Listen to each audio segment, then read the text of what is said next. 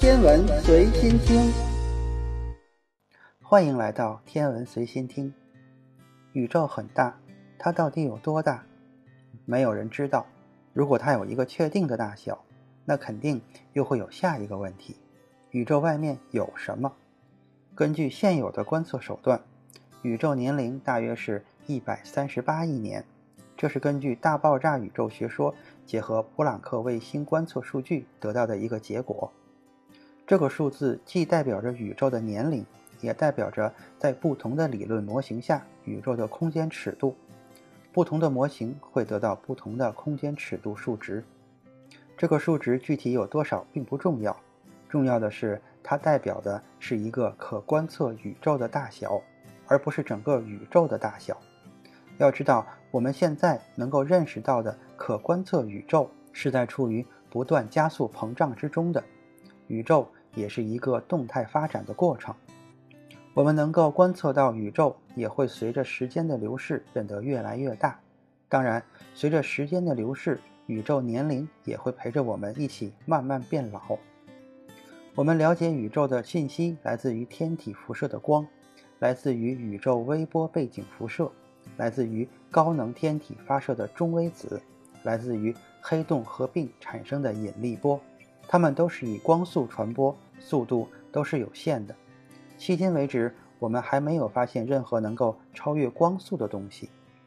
光速决定了我们可观测宇宙的大小。既然要搜寻外星人，首先我们要给外星人下一个定义：第一，外星人肯定不在地球上；第二，外星人是跟人类差不多的，或者说能够和人类产生信息交流的。如果不能够有交流，就算我们能够找到他，我们也不知道他是个外星人，也就无法确认他是外星人。当然，交流形式不限于我们想象中的各种手段。我们再来看一下人类的历史。地球存在生命的历史最远可以追溯到三十七亿年前，而人类则是出现比较晚的。不算古猿，在生物学分类灵长目人科人族人属里，最早出现的是能人，距今大约二百五十万年。这也可以算是人类文明最早开始的时间点。我们之所以说是二百五十万年，因为所有的考古证据以及生物学演化都只能推算到这里，再往前没有留下任何可供我们参考的信息。考古是寻找古代人留给我们的信息，可能是一个瓦砾或贝壳，可能是一个石器工具，可能是一具化石。只要有这些信息，我们都可以做出科学的推测。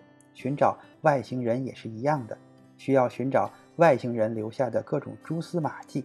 不过，考古可以在地球上到处挖一挖，寻找外星人，我们却没有办法随便说去哪个星球就去哪个星球。我们现在飞得最远的探测器是旅行者一号，它从1977年发射至今，已经飞行了43年的时间，飞行距离达到了225亿千米。但你肯定想象不出来，这个距离到底有多远呢？让我们换成另一个单位——日地距离，225亿千米大约相当于150倍的日地距离。飞到了哪里呢？大概相当于海王星轨道半径的五倍。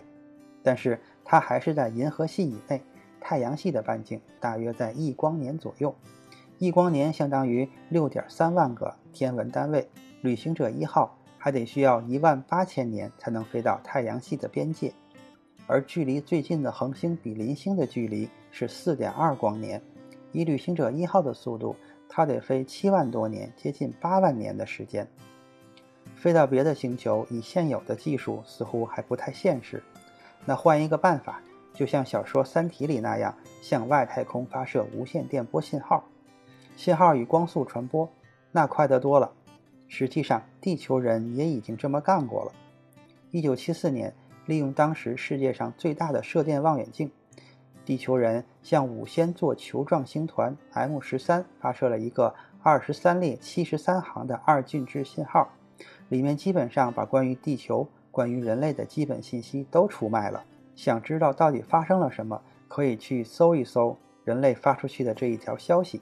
M 十三有多远呢？两万五千光年。如果时空是平直的，如果 M 十三上某颗黄矮星旁边有行星存在的话，如果这颗行星上面还有外星人存在，他们收到的信息将是两万五千年之后的事情。如果他们还有能力马上回复信息，又得过上两万五千年才能传回地球，或者也有可能像水滴那样攻击地球。而五万年后的地球人估计都不会猜到是谁出卖了他们。当然，担心这个还有点远。话说，还有一个更近的。一九八三年，有人曾经向牛郎星发射过信号。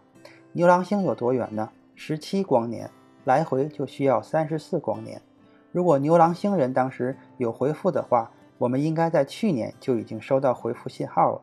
但是到现在还是没有。既然光速是恒定的，实际上我们看到的天上所有的星星都不是它们现在的样子，都是它们过去的历史。每颗星星的历史还都不一样。月亮是一点三秒前的，太阳是八分四十秒前的，牛郎星是十七年前的，仙女座大星系是二百五十万年前的样子。或者反过来说，如果仙女座大星系上有外星人存在，那么他们拿着一个超大的望远镜，可以分辨出地球上具体每个人的样子。他们看到的也只是刚刚由南方古猿进化成的人在钻木取火。或者拿着石头捕猎动物吧，我们也一样。未来即使空间航行技术再发展，望远镜技术再发展，我们看到的也都是不同星球上数十年前、数十万年前、数千万年前，甚至数亿年前的样子。若想和他们产生交流和联系，那又将是数十年、数十万年、数千万年、数亿年的时间跨度才能够做到。或许有一天，你飞到牛郎星，而你的女朋友在织女星，简称你俩就是牛郎织女。你俩微信聊一聊，你发出了一句“吃了吗，织女”，织女会在十七年后回你一句“没吃呢，牛郎”。三十四年后，你又回一句“没吃就回家吃去吧”，然后估计就没有然后了。不是因为你说错了话，而是因为时空跨度太大，你说两句，他说两句。